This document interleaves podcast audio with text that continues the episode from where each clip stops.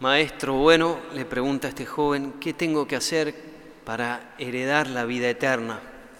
Es una pregunta, podríamos llamarla de sabiduría práctica, algo concreto. ¿Qué camino tengo que seguir? ¿Qué hay que hacer? Dame indicaciones, le pide este joven a Jesús. Y Jesús parece casi como enternecerse con él porque es la única vez en el Evangelio que dice, que mira a alguien con amor. No que no nos mire con amor, pero lo dice específicamente, debe haber sido una mirada especial.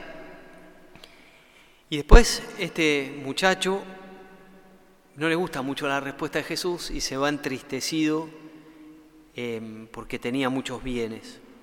¿Habrá entrado en la vida eterna? No sabemos. Si sabemos que en ese momento, podríamos decir, se abatató no tuvo coraje para seguir a Jesús. El domingo pasado el padre Francesco nos hablaba de, sobre todo de la familia y del matrimonio y casarse como autodonación, no sé si se acuerdan. Y hoy que seguimos y todo este mes de octubre hablando sobre el mes de la familia, creo que podríamos hacer una pregunta similar a Jesús. ¿Qué tengo que hacer en mi familia? Es una pregunta de sabiduría práctica de prudencia, podríamos decir así también.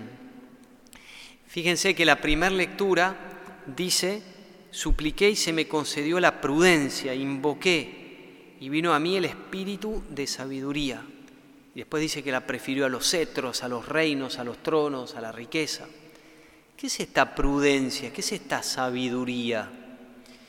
Bien, es la capacidad de ver cuál es el mejor medio para alcanzar algún fin. Eso es la prudencia. El, prudente es, clásicamente entendida la palabra, ¿no? La virtud de la prudencia es el que sabe qué es lo mejor en este momento, en esta situación, qué hay que hacer.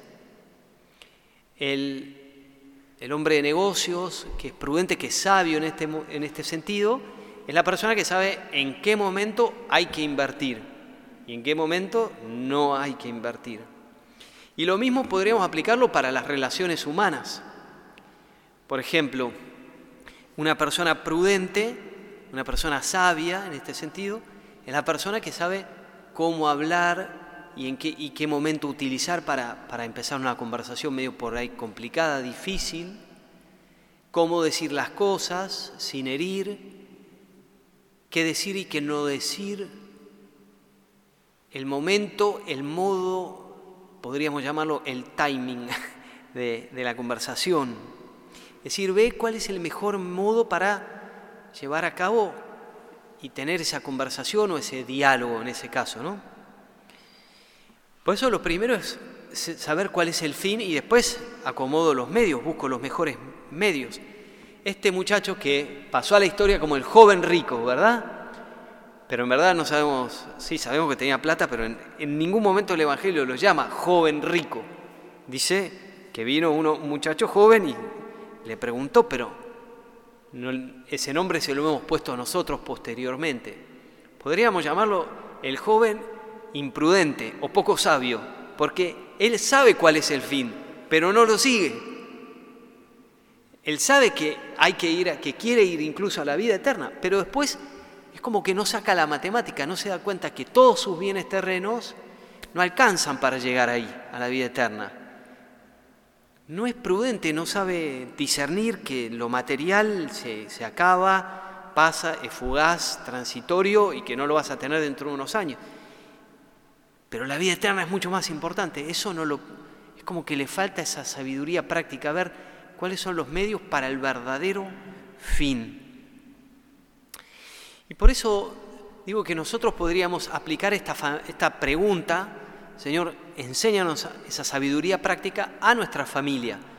Si soy esposo, con mi esposa, si soy esposa, con mi esposo, si soy hijo, con mis padres, y si soy padre, con mis hijos. Es decir, todos podemos aplicar esta sabiduría práctica, pero lo primero que hay que saber es cuál es el fin del matrimonio, porque ya ni siquiera se sabe eso.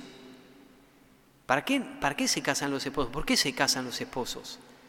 ¿Para no estar solos en la vejez nada más? ¿Para formar una familia? para que haya más ingresos económicos en la casa. ¿Para qué? El fin por el cual el esposo y la esposa están juntos es para llegar al cielo juntos. ¿Cuál es el objetivo de casarse? Llegar al cielo. ¿Para qué tenés un esposo? ¿Para qué tenés una esposa? Para llevarte al cielo. Para eso te casás. Por eso, sí, el matrimonio existía antes de Jesús, pero después Jesús, Jesús lo eleva, lo santifica, lo eleva, lo pone como en otra dimensión. Y por eso es que mientras que tengas tu esposo o tu esposa en la tierra, es el medio, el instrumento más a la mano que tenés para santificarte. Tu familia es la mejor santificación. Si estás casado, tu esposo, tu esposa. Es la mediación puesta por Dios, es el camino al cielo. Es con Él o ella, por Él, ella, que llegas al cielo. Se habla mucho de ver a Dios en los pobres. ¿Y qué tal de ver a Dios, a Jesús, en la imagen de tu esposo o de tu esposa? Ay, qué horror, padre, eso ya es más complicado, ¿verdad? ¿Qué tal de ver a Jesús en tus padres? Sí, porque en el pobre a veces hasta casi que es más fácil. Y tenemos que pedirle a Jesús en este día esa sabiduría práctica. ¿Cómo hacer, Señor, para vivir la caridad en nuestro hogar? Durante siglos se mataban los arqueólogos, preguntándose cómo decodificar los jeroglíficos en las pirámides egipcias. No sabían, durante siglos no se supo, estaban todos los dibujos ahí, pero era un, modo de escritura que nadie podía decodificar, nadie podía saber qué, significaba. Bueno, finalmente alguien, no sé, dio en la tecla y ahora saben lo que significan todos esos dibujos este, en, los, de los egipcios, ¿verdad? Bien, la sabiduría práctica es descubrir en primer lugar no solo cómo puedo yo amar, sino cómo puedo o las otras personas en mi hogar pueden decodificar mi amor. Me explico un poco mejor. No basta con amar a las personas en mi hogar, en mi casa tienen que saber que las amo. Tienen que saber que me preocupo por ellos. Pero no siempre la otra persona puede decodificar el mensaje que estoy mandando. Hace poco escuché eh, un hombre que se perdió, se, separó de su mujer en uno de estos shoppings enormes y estaban yendo y viniendo y se, la perdió a la mujer en el camino. ¿no? Entonces había una chica este, joven, bastante bonita, allí de unos 20, 30 años, y le dice, disculpe, em, perdí a mi mujer en todo este shopping, no la puedo encontrar, ¿tendría usted la bondad de platicar, charlar conmigo durante tres minutos? La mujer lo miró y, ¿y por qué? Y no porque cada vez que hablo con una chica joven, mi mujer aparece de la nada. Bien, esa mujer, cada conversación con el hombre, con alguien, la decodificaba como cualquier cosa, ¿verdad? Quizá no era su intención, pero eso era como lo leía su mujer. Y vale preguntarle no solo como yo doy amor o como me gusta que me quieran, sino cómo le gusta al otro ser querido. Es una pregunta muy válida que a veces no nos hacemos demasiado. Hace tiempo salió un libro que se llamaba Los cinco lenguajes del amor, no sé cuántos de ustedes lo conocen, que realmente es muy práctico y ayuda mucho. Menciono estos cinco lenguajes y quizá a medida que los voy nombrando podés aplicarlos, si sos hijo, a tus padres o a tus hermanos, si, sos padre, a tus esposos, a tu, tu esposa, esposo, a tus hijos. El primero es la palabra de afirmación excelente, qué bueno, qué bien que te salió, qué rica esta comida, te felicito, este, qué bien que haces eso. Es un feedback que muchas veces las personas necesitan, aunque sepan que están haciendo las cosas bien. Es como que muchas personas necesitan esa reafirmación exterior, esa emulación, esa palmada en el hombro que favorece el bien en general, nos ayuda a reconocerlo, si estamos este, dando esas palabras de afirmación, y también emula lo bueno. Hay veces que las personas necesitan más eso que otra cosa.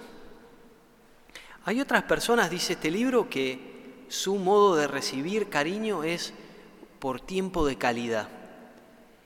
Dar tiempo 100% de atención y dedicación a una persona. Un tiempo, podríamos decir, exclusivo. Me siento a escucharte. El otro día leía que un hombre decía, mi mujer dice que no la escucho o algo por el estilo. Bueno, la atención totalmente indivisa eh, es lo que vale ahí. Y el mensaje que, que estoy mandando o que la otra persona recibe en ese caso es la siguiente, nada hay más importante en este momento que tú, que tus cosas, que lo que me estás contando, que tus sentimientos. Y muchas personas necesitan eso para sentirse queridas. Hay otras personas, dice este libro, que eh, reciben su, o decodifican el amor, si se quiere, por regalos. Y uno puede decir, ay, qué materialista. Pues no, no necesariamente, porque alguien, personas necesitan algo palpable, pero en el fondo el mensaje que esas personas necesitan es, cuando vos traes un regalo de afuera, esas personas dicen, bueno, mientras que estuvo de viaje, trabajando, lo que fuera, aunque estuvo lejos, me tuvo presente. No se olvidó de mí. No es que ahora vuelvo a existir para esa persona. Me extrañó. Y de hecho, fíjense que hacer regalos bien, buenos regalos, regalar cualquier cosa fácil, ¿no? Pero regalar bien necesitas saber qué le gusta a la persona, saber qué necesita justo ahora la persona, como implica un cariño ese regalo detrás. Como este, había un muchacho que le gustaba mucho la música y fue a regalarle, esto fue hace años, ¿no? un CD, me contaba la historia, a su, a su padre para, para el cumpleaños, ¿no? Y entonces este, le compró uno de la banda que a él le gustaba, no me acuerdo si era Bon Jovi, una cosa que su padre detestaba, ¿verdad? Bueno, ese es el peor regalo que uno puede hacer, es algo que me gusta a mí, se lo autorregaló, su padre le dijo, toma, gracias, quédatelo tú, ¿no? Pero un regalo bien hecho es una cosa que requiere como ese, ese amor de fondo, ¿no? Estuve, cuando estuve lejos, incluso te tenía muy presente. El cuarto el lenguaje del amor que menciona es actos de servicio, que también implica la señal de que estoy atento a la persona, a lo que necesita, a lo que en ese momento le está pasando, si tiene una necesidad o problemas o lo que sea, y ahí estoy para esa persona sin que me lo pida, sin que me lo pida, sin que me tenga que reclamar, sin que me diga, me das una mano no puedo más porque se nota que estoy pendiente de esa persona. Y el último es lo que dice este libro, como el toque más físico, si se quiere, una caricia, un abrazo, un beso, eh, una palmada, ¿sí? Vale preguntarse entonces, a veces algunas personas tienen como más de un lenguaje, ¿no? Eh, pero en general, si yo estoy haciéndole regalos a una persona que necesita palabra de, afirmación, bueno, le estoy dando el cariño. Por ahí así es como a mí me gusta recibir eh, amor y, y cariño a los demás, pero no necesariamente es como la otra persona lo decodifica. Bueno, propongo en esta semana que cada uno piense y haga quizá una pequeña listita. ¿Cómo recibe ¿Cómo decodifica mi cariño mi mamá, mi esposa, mis hijos? No como yo me gustaría ser querido, cómo reciben los otros ese cariño y acomodar entonces mis acciones a el lenguaje del amor que necesita la otra persona. Amén.